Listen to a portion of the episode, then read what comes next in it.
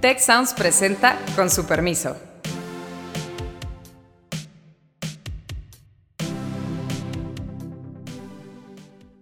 Con su permiso, yo soy Carlos Elizondo y gracias por estar hoy con nosotros en su podcast favorito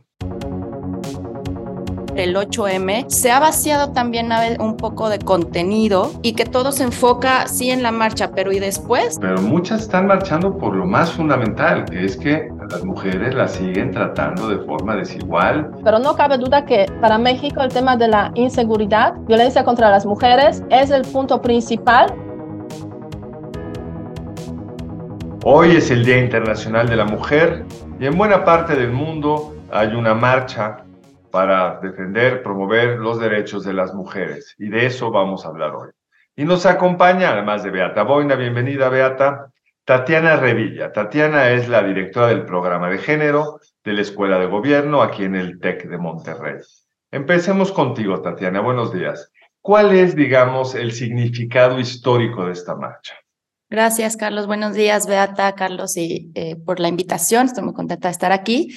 Y bueno, eh, si nos vamos a los orígenes ¿no? de la, del 8 de, marzo, es un día que eh, retoma un, un, evento en Estados Unidos en, si no me equivoco, eh, 1910 o 1800, no, no, no, tengo bien la fecha, pero eh, evoca un evento de una huelga de mujeres en una fábrica eh, textileras donde las condiciones laborales realmente eh, pues eh, no tenían ninguna garantía las mujeres. Entonces, este, después, en 1975, cuando empieza la década de las mujeres por Naciones Unidas, em, que justo empieza con una conferencia, ¿no? La de la mujer en México en 1975, se retoma este evento y para eh, pues reivindicar la lucha de las mujeres trabajadoras. Y esto es muy importante, que este día, el 8M, es eh, un día para conmemorar a las mujeres trabajadoras, ¿no? Entonces, eh, si bien hoy tenemos, por supuesto, otras luchas, otros debates, otros significados, incluso también alrededor de este día, alrededor de la marcha. Sí es importante mencionar que este día eh, conmemora a las mujeres trabajadoras y trata de visibilizar las diferencias, las brechas laborales, las diferencias estructurales, sociales eh, en torno a las condiciones laborales de las mujeres. Entonces, bueno, pues es un día, la verdad, eh, importante también, bueno, ahorita seguramente lo platicaremos, que se ha tergiversado en muchas otras cosas, ¿no? Eh, el foco a veces no está, me parece a mí, donde tiene que estar, pero, este, digamos... Porque empecemos con eso, este, Tatiana. A ver, Beata, tú, ¿desde cuándo en Polonia se celebraba este Día Internacional de la Mujer cuando eras joven? ¿Desde cuándo para ti empezó a tomar relevancia? ¿En Europa o ya que llegaste a México? Y en tu experiencia, ¿qué es lo que se está realmente buscando promover, apoyar? Qué buena pregunta, Carlos, porque efectivamente yo conozco el día de 8 de marzo desde cuando yo era eh, joven, joven, bueno, quiero decir, iba a la primaria.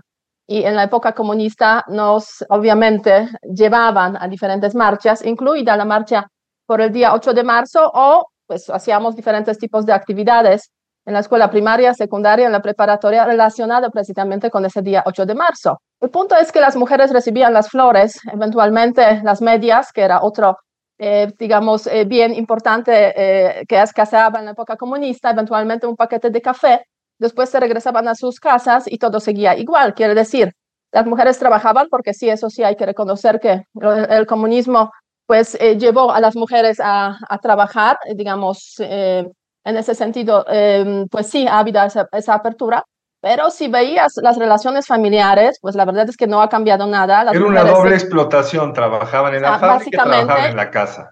Y además el sistema comunista, en Polonia al menos, en muchos otros países también comunistas, lo que promovía era venta de alcohol para mantener a los hombres, básicamente a los obreros medio atontados, y estos regresaban a sus casas y pegaban a sus mujeres. Entonces, todo eso acompañado con una violencia de género muy fuerte y en los puestos más altos del Partido Comunista, de los países comunistas, pues había poquísimas mujeres, ¿no?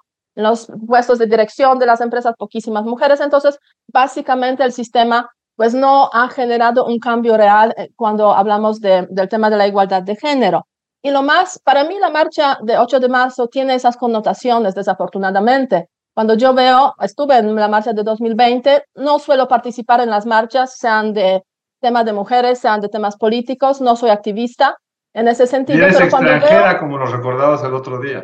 Eso sí hay que siempre tener cuidado con eso para que no te expulsen, ¿no? Además, pero, pero cuando yo veo en la marcha de 8 de marzo los lemas tipo, este, las mujeres unidas jamás serán vencidas, pues tengo ese recordatorio, pueblo unido jamás será vencido de la época comunista. Cuando veo derribemos al patriarcado, pues me suena mucho abajo la burguesía. Entonces, sabes, ese giro hacia, hacia la izquierda muy extrema este, es lo que no me gusta en las marchas, sobre todo las que se dan muchas veces aquí en los países de América Latina, como México. Ahora, estas pancartas representan a un cierto grupo, una buena parte de las que marchan, de los que marchan, están marchando por otras razones.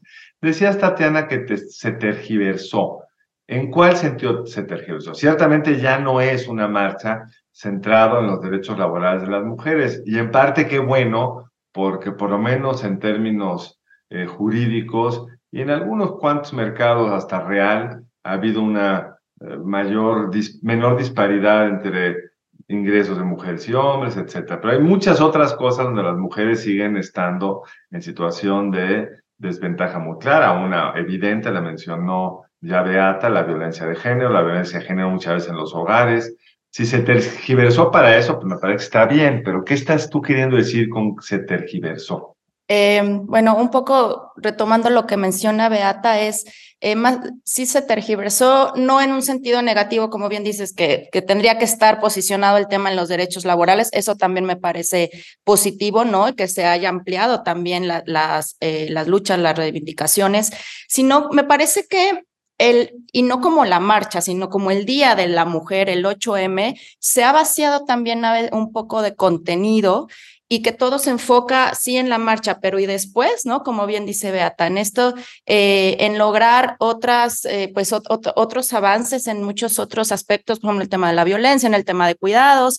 Sí me parece que todo gira en torno a la marcha, a sacar eh, pues datos, a visibilizar ciertas desigualdades, incluso las empresas, ¿no? Las organizaciones utilizan este día para hacer e-, eventos y nos olvidamos después todo el año o realmente no incorporo, por ejemplo, una empresa, ¿no? Que el 8M hace eventos, hace una plática y no incorpora realmente en sus, eh, pues en su cultura organizacional eh, salarial, salarios iguales, condiciones eh, laborales para mujeres y hombres, auditorías salariales, en fin, eh, oposiciones eh, de alto nivel para mujeres, en fin, todo eso me parece que pues debería de ser parte también, aunque lo es, insisto, en visibilizar datos, pero pues se enfoca, me parece, este 8M en la marcha y también parece que para ciertos gobiernos es el día más peligroso del año, ¿no? Porque las mujeres van a salir a, manifestarse y ahí está el foco, en los monumentos, en la pinta de monumentos, en que va a haber eh, contingentes que van a hacer, eh, pues, van a manifestarse de una manera a lo mejor más agresiva, que esto existe en todas las marchas, en todos los temas, pero parece que hoy bueno, el 8M es el foco de, este, este, día. Entonces, eso me parece que se ha vaciado un poco el contenido. Ese, y punto, ese punto, Tatiana, perdón, te interrumpí, pero me parece bien importante, digamos. Una parte del debate público, yo siento que este año ha sido menos, pero vamos a ver cómo le va la marcha, se centra en eso. Vienen las mujeres violentas. y ese contingente violento es muy violento, pero muy pequeño el grueso de las mujeres están ahí por otras razones, no necesariamente las mismas, una hija muy activa y activista, y para todo este debate, por ejemplo, dónde tienen que marchar las mujeres transgénero, si son mujeres las transgénero, una serie de, de puntos que en otras marchas, eh, en el pasado, digamos, de marchas de este tipo, no eran temas, la agenda se ha ido moviendo, pero muchas están marchando por lo más fundamental, que es que a las mujeres las siguen tratando de forma desigual en su familia, en los mercados de trabajo, en las calles, tienen unos riesgos que no tenemos los hombres. Y yo creo que hay que poner el foco ahí. Y desde ese lugar, Beata, tú llevas en México, si recuerdo bien, unos 10, 12 años, ¿no? Nueve, nueve. Bueno, porque me fue a visitar a mi oficina cuando ella era embajadora. Yo había sido embajadora ante la OECD y Beata venía con el que era el director general de, Polonia para la OSD o algo así, ¿no? No sé exactamente el cargo. Ya llevas 10 años acá. ¿Has visto un cambio en la situación de las mujeres en México en estos 10 años? Porque lo que yo sí he notado es más visibilidad del tema. Sí, eso, eso sin duda, hay, hay más visibilidad, no cabe duda, aunque cuando yo llegué a México como embajadora, efectivamente, me di cuenta de, que, este, de lo que significa el machismo. Aprendiste el término acá. Aprendí, eh, eh, aprendí el término en su significado, digamos, práctico de, de, la palabra, ¿no? O sea, me acuerdo una reunión por ahí en la que participé. La gente no sabía que yo era embajadora, entonces me sentaron por ahí en una mesa de esquina. Cuando se enteraron, o sea, entre los hombres que estaban platicando entre sí, sin, digamos, hacerme el caso, para nada, y cuando se enteraron de que era embajadora, cambió totalmente, digamos, la actitud. Entonces, Pero ya eso no eres sí, embajadora, entonces tu vida es muy peligrosa. Bueno, ya sabes como que aprendí cómo son los mecanismos de eh, convivencia social aquí en México, entonces ya no, me, no, no es un shock para mí tan grande ese tipo de convivencias. Pero, pero bueno, o sea, no cabe duda que eh, en esos casi 10 años eh, se ha visibilizado muchísimo el tema. Cuando yo llegué, pues sí estaban por ahí, obviamente presentes, sin ninguna duda. De hecho, fue en la época de Peña Nieto, el presidente Peña Nieto, cuando se decidió eh, poner cuotas en las listas eh, electorales, o sea, fue un paso muy importante. Y hoy en día, en ese sentido de participación política de las mujeres, México es uno de los principales, de los primeros países más destacados en ese ámbito, precisamente donde hay una paridad 50-50 hombres y mujeres en, los, en, el legislativo mexicano. Y eso sí ha permitido que México en los rankings internacionales de, que miden el tema de la desigualdad, de brecha de género, pues ha subido muchísimo. Y eso me ha llamado muchísima atención. Por ejemplo, el Foro Económico Mundial, eh, el Foro de Davos, cada año publica un indicador eh, de brecha de género, gender gap. Ahí México ocupa el lugar 31, imagínense, 31. Y es principalmente gracias al tema político, de la participación política de las mujeres que ha ido creciendo a lo largo de los últimos años. A pesar de que este, hay otros indicadores pésimos, el tema de violencia de género, asesinatos de mujeres, eh, embarazos de adolescentes, 20% de las mujeres se embarazan siendo adolescentes, lo cual pues es impensable, por ejemplo, en otros países. Para comparar, Polonia en ese mismo ranking de Foro Económico Mundial ocupa el lugar 77.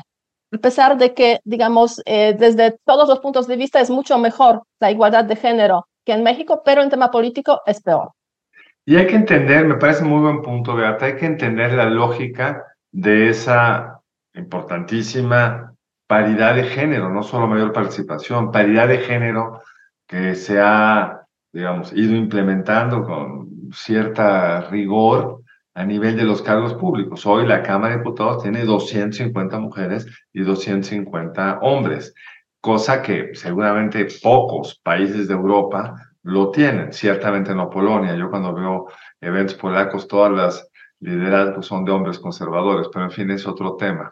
Ya otro, otro punto. Pero lo interesante es por qué lo, lo, es decir, es una cosa muy mexicana.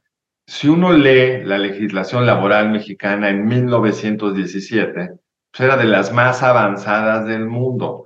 Hay ciertos temas que en papel, por la dinámica revolucionaria y posrevolucionaria, porque tenemos una clase política que se siente de avanzada, hemos hecho estos cambios que son dramáticos. Cuando tú llegaste acá a México, supongo que había una gobernadora. Muy pronto vamos a sí. tener casi la mitad de las gobernadoras y hay una buena probabilidad que el siguiente presidente de México sea mujer. Y eso es un cambio dramático. Pero lo interesante es ese cambio en el papel político de las mujeres. No parece que haya tenido un impacto demasiado importante en el lugar que las mujeres mantienen socialmente en indicadores muy específicos como uno que ya dio Beata, el otro había datos del embarazo de adolescentes, pues se mantiene muy mal. Para nuestro nivel de desarrollo tendríamos que tener una capacidad de evitar que las mujeres se embaracen tan jóvenes en temas de feminicidio, pues estamos muy mal en términos de acoso, que es obviamente un indicador bien difícil de medir, pero toda la evidencia muestra que está mal y con muy pocas consecuencias para los abusadores.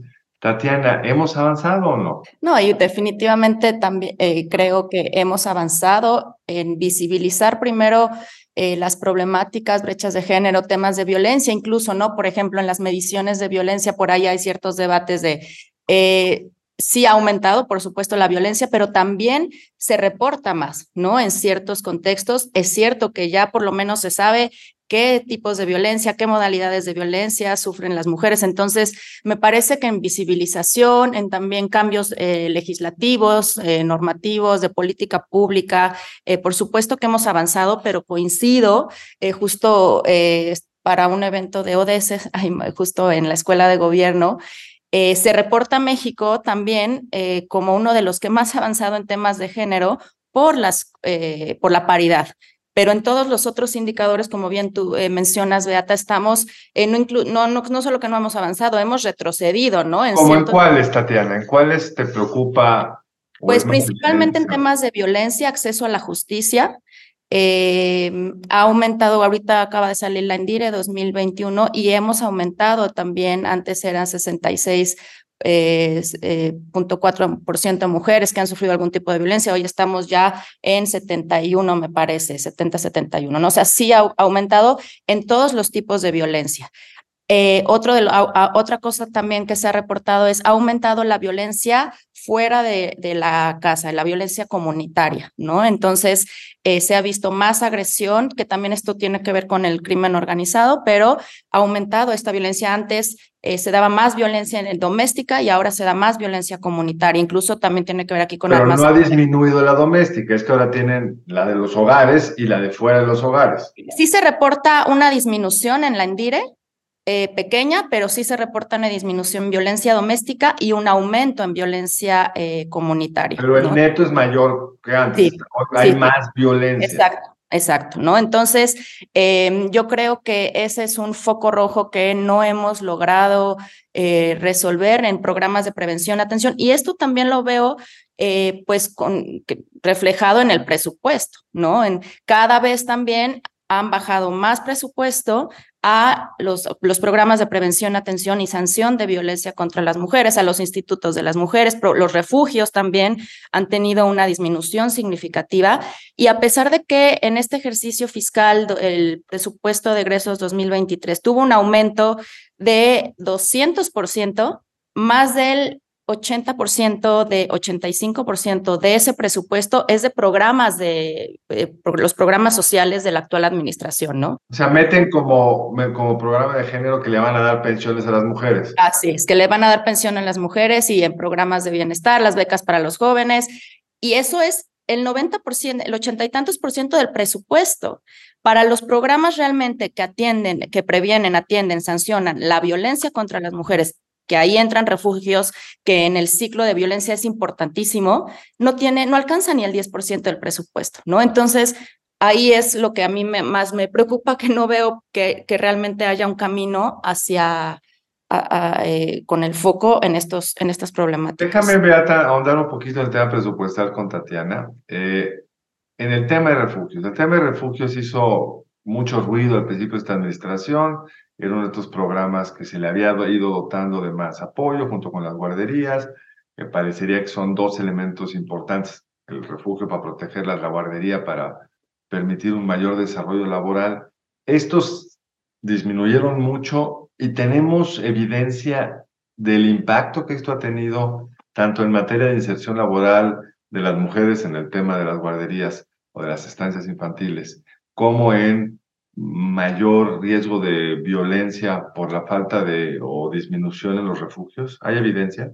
Pues sí, sí, sí hay evidencia, incluso, por ejemplo, ahorita que mencionas eh, lo de los, eh, el valor de los cuidados y doméstico, ahí sí hay evidencia que incluso con la pandemia, ¿no? Muchas mujeres perdieron eh, o renunciaron, perdieron sus trabajos o renunciaron por esta transferencia de responsabilidad del Estado a los hogares entonces, las mujeres, además que dejaron de trabajar, eh, hubo un, hay evidencia que hubo un aumento significativo en el trabajo de cuidados y, de, y doméstico. También para hombres, esto es importante, esto eh, aumentó el trabajo doméstico para hombres también, porque también ellos estuvieron, ¿no? En sus casas. pero con un desequilibrio brutal. Exactamente, ¿no? Y también hay evidencia que eh, ya pasando la, bueno, pasando ya los, los tiempos más complejos de la pandemia, los hombres sí regresaron a sus trabajos y las mujeres todavía no han alcanzado esos niveles eh, laborales previos a pandemia.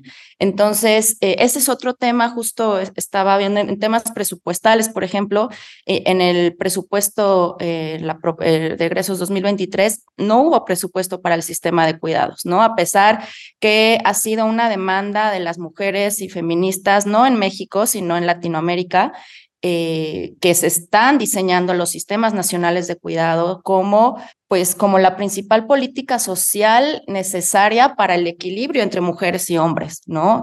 Eh, se está construyendo estas políticas, eh, Chile, Argentina también están en construcción, pero tienen quizá otras, eh, pues otras políticas sociales, otros programas que de alguna manera, mientras está el Sistema Nacional de Cuidados, las mujeres pueden acceder a estos programas, ¿no? Entonces, nosotros aquí no solo no tenemos este Sistema Nacional de Cuidados, sino que se quitaron guarderías, se han quitado cada vez más recursos y eso sí ha posicionado en una situación eh, de desigualdad laboral a, las mujeres, ¿no? Entonces, por ejemplo, este, este dato, ¿no? Veía que en México se gasta más en bonos para soldados que en guarderías del IMSS, ¿no? Entonces... Ah, un, dato, un dato dramático. Oye, Beata, perdón para, para regresar a un tema que, que, que mencionaste, que me pareció interesante.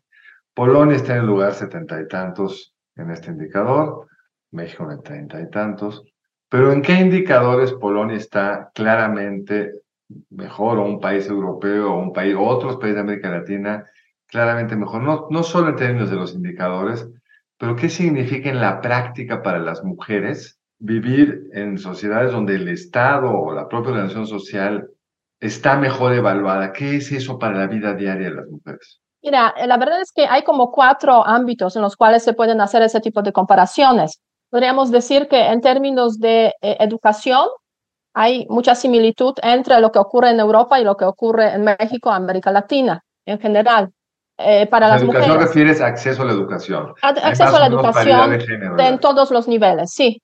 Eh, el otro ámbito es el tema de salud, donde sí también yo diría en muchos sentidos hay similitudes, de acuerdo con, digamos, las eh, los comparativos que se han hecho tomando en consideración esos indicadores. En ese sentido, México y América Latina en general pues tiene, tiene problemas con esos temas de embarazos de adolescentes, que en México se debería atender urgentemente ese, ese tema. O por ejemplo, este, Déjame interrumpirte aquí, Beata. ¿Por qué es tan importante enfrentar el tema de eh, embarazos en adolescentes y por qué crees que no se ha hecho? Bueno, no se ha hecho porque básicamente está relacionado con esa forma tradicional en muchos sentidos de las comunidades indígenas.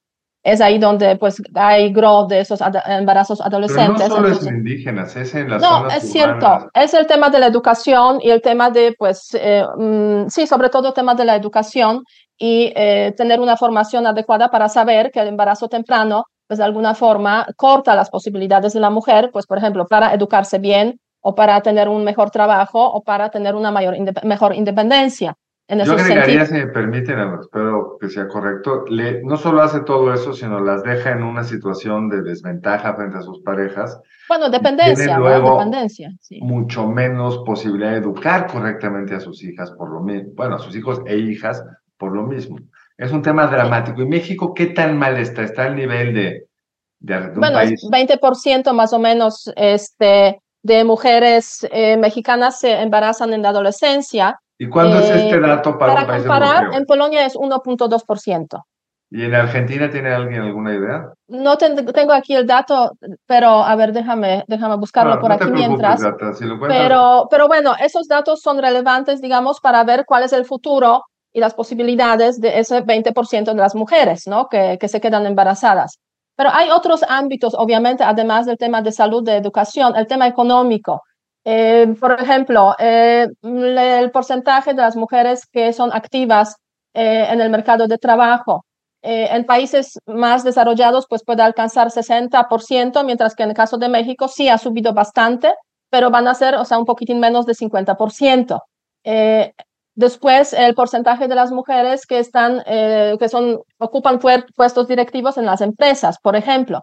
En México no hay datos estadísticos, estadísticos para eso, mientras que el caso de Polonia es 26% de las mujeres y no es el indicador más alto, digamos, de los países europeos. Hay países donde pues hablamos de 40%.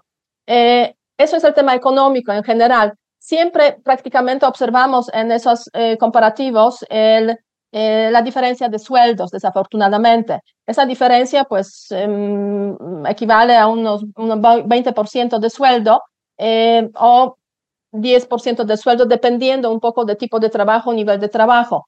Eso es un problema incluso en los países como Suecia, como Noruega, Polonia incluida, y obviamente México, México también. Entonces, el tema de disminuir esa, esa brecha de, de sueldos. Y finalmente, este, otro tema que ya mencionamos, el tema, el tema político, que aquí México sí ha avanzado mucho, pero, pero la verdad es que incluso sobrepasando varios países europeos, pero la verdad es que el principal problema para México es sin ninguna duda violencia, violencia de género, eh, incluidos los, em, las muertes, asesinatos, feminicidios, básicamente, y eso hace que no todas las evaluaciones de México internacionales son tan buenas como del Foro Económico Mundial.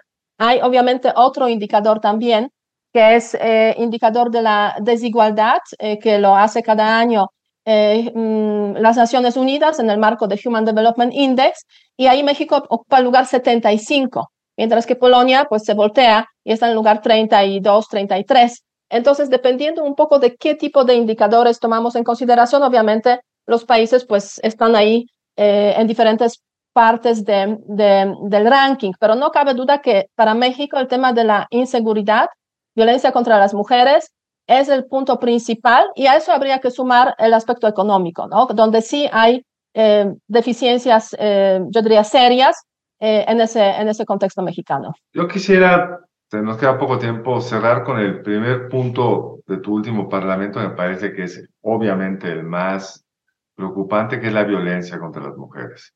Y la, yo diría, pasividad y falta de capacidad de reacción de la sociedad mexicana frente a algunos desapariciones y asesinatos de mujeres terroríficos. Bueno, está el caso este emblemático de Devani en, en, en Monterrey, que generó un cierto pico de activismo y preocupación y luego se diluye, se pierde. Pero casos como los de Devani suceden con alarmante frecuencia y a veces no pasan de las páginas interiores y una cierta capacidad de movilización que generó el 8M en el 20 en torno a feminicidios, violencia, que llevó a esta marea eh, morada, increíble, eh, donde creo, dijiste, Beata, participaste tú, participé yo, supongo que tú también, Tatiana, y luego las, las siguientes marchas como que se, tenemos una palabra, a lo mejor no es la correcta, se diluyeron, desde el punto de vista de su peso y visibilidad, pero los problemas no se han diluido, están ahí o más grandes. ¿Qué podemos hacer para ayudar a revisibilizar estos temas? ¿Por qué el movimiento perdió cierta capacidad de movilización o son otras agendas que yo no estoy viendo? Tatiana, nos queda poco tiempo. Sí, Carlos. Bueno, no, no sé si ha perdido capacidad de visibilización el movimiento. Yo creo que estamos en un momento que visibilización y fuerza del movimiento feminista en el mundo regional y nacional está. Eh, para mí es, un, es una visibilización importante. Lo que sí me parece es que no se ha podido quizá eh, articular. Y también otra cosa, ahorita el movimiento feminista con la administración pública tiene una, una valla, ¿no? no solo en Palacio Nacional, sino en todos los aspectos. No hay, no hay manera, incluso hay, eh, no solo es que no le gusta al gobierno, al, al, gobierno, a los, al gobierno federal actual el movimiento feminista, no le entiende, e incluso ni, ni le interesa entenderlo, ¿no? Entonces... Pero en, en, marzo del 20 eso llevó a la reacción. Por lo menos escuchen, hagan caso, cambien. Normalmente los gobiernos reaccionan a eso y si no reaccionan, los movimientos crecen.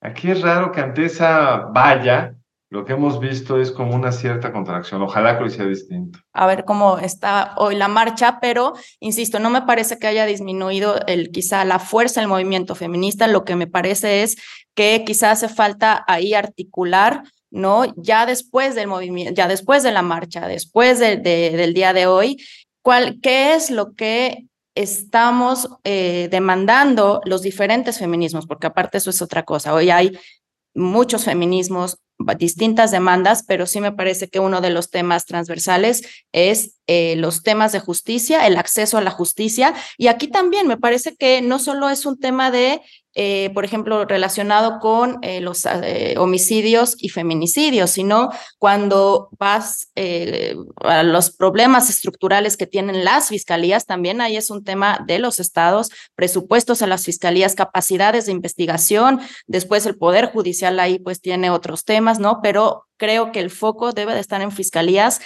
muchos problemas estructurales que tienen, no solo en temas de género, ¿no? Sino en eh, sus capacidades materiales, humanas, financieras, que ahí me parece que es donde debería también de estar soluciones, pero no, no las hemos visto. Beata, ¿cuál es tu impresión del contraste entre esa mucho mayor ruido político que hizo el, el 20 de marzo, el 8 de marzo en el 20 y los sucesivos y cómo te imaginas la marcha de hoy?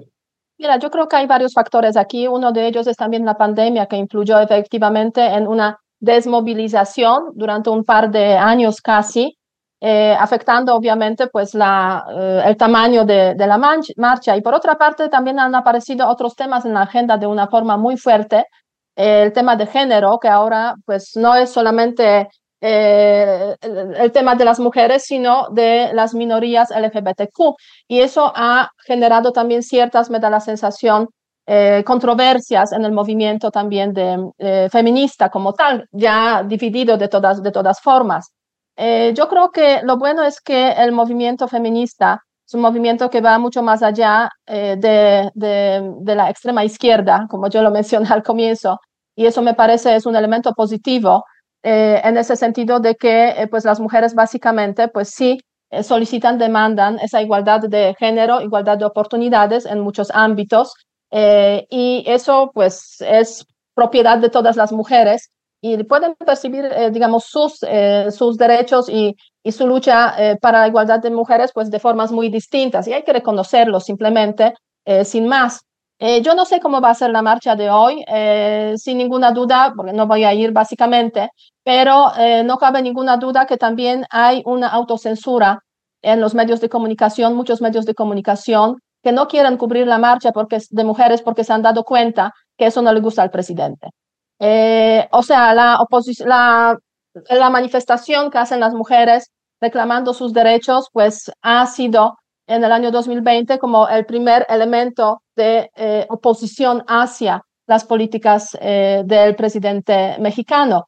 Y a partir de ahí empezó un eh, movimiento eh, muy sorprendente a mi modo de ver en los medios de comunicación de esa autocensura para no hacerle, se puede decir, eh, no, para que el presidente no se sienta mal, entonces se deja de cubrir de forma tan extensa como se la ha hecho en el pasado la marcha de las mujeres. Entonces seguramente la marcha va a ser más pequeña, entre comillas, porque eh, no la van a cubrir eh, tanto los medios de comunicación como lo han hecho en el año, año 2020. Y, seguramente se reflejarán ahí pues diferentes divisiones que existen en este movimiento, pero sí es un momento sin ninguna duda importante para eh, pues marcar aquí en México que aquí estamos las mujeres, aquí están las mujeres y pues no están bien las cosas, ¿no? Eso, con eso, no están bien las cosas en muchos ámbitos, sobre todo el tema de la violencia de género, y muchos otros temas que habría que atender para, para que las mujeres tuvieran las mismas oportunidades. Yo creo que con eso ya, este, ya se logra mucho.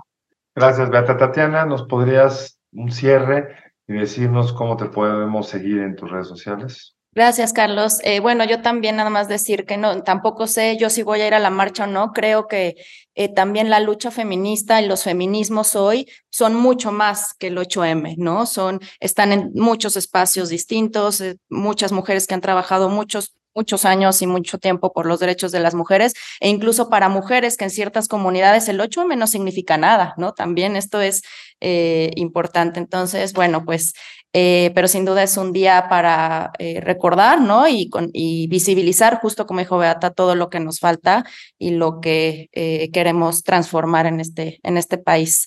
Y bueno, eso, Tatiana Revilla, coordinó el programa de género, hacemos distintas acciones al interior y del Tecnológico de Monterrey, no solo al interior, sino también programas de educación continua, etcétera. Y estoy en Twitter como arroba Tatiana Revilla. Y gracias por la invitación. Gracias, Tiana, gracias, Beata, y gracias a ustedes por escucharnos en su podcast. Con su permiso, Los esperamos la semana entrante. Si quieres conocer más sobre el comercio y los negocios, te invitamos a escuchar Territorio Negocios. La experiencia del cliente o del usuario es cada vez más importante. El podcast en el que hablamos sobre las nuevas tendencias de innovación, emprendimiento, finanzas y liderazgo en México y en el mundo. Escúchalo en Spotify, Apple Podcast y Google Podcast. Muchas gracias al equipo del Tecnológico de Monterrey y de Tech Sounds. Productora ejecutiva Lisbeth Siller. Productoras de Con su permiso, Stephanie Cisneros y Eva Obano. Diseño, Lisette Rodarte. Analíticos y alianzas, Lilia Martínez. Postproducción, Max Pérez y Marcelo Segura. Les invitamos a escuchar el siguiente episodio de Con su permiso y el resto de programas de Tech Sounds en los canales de su preferencia.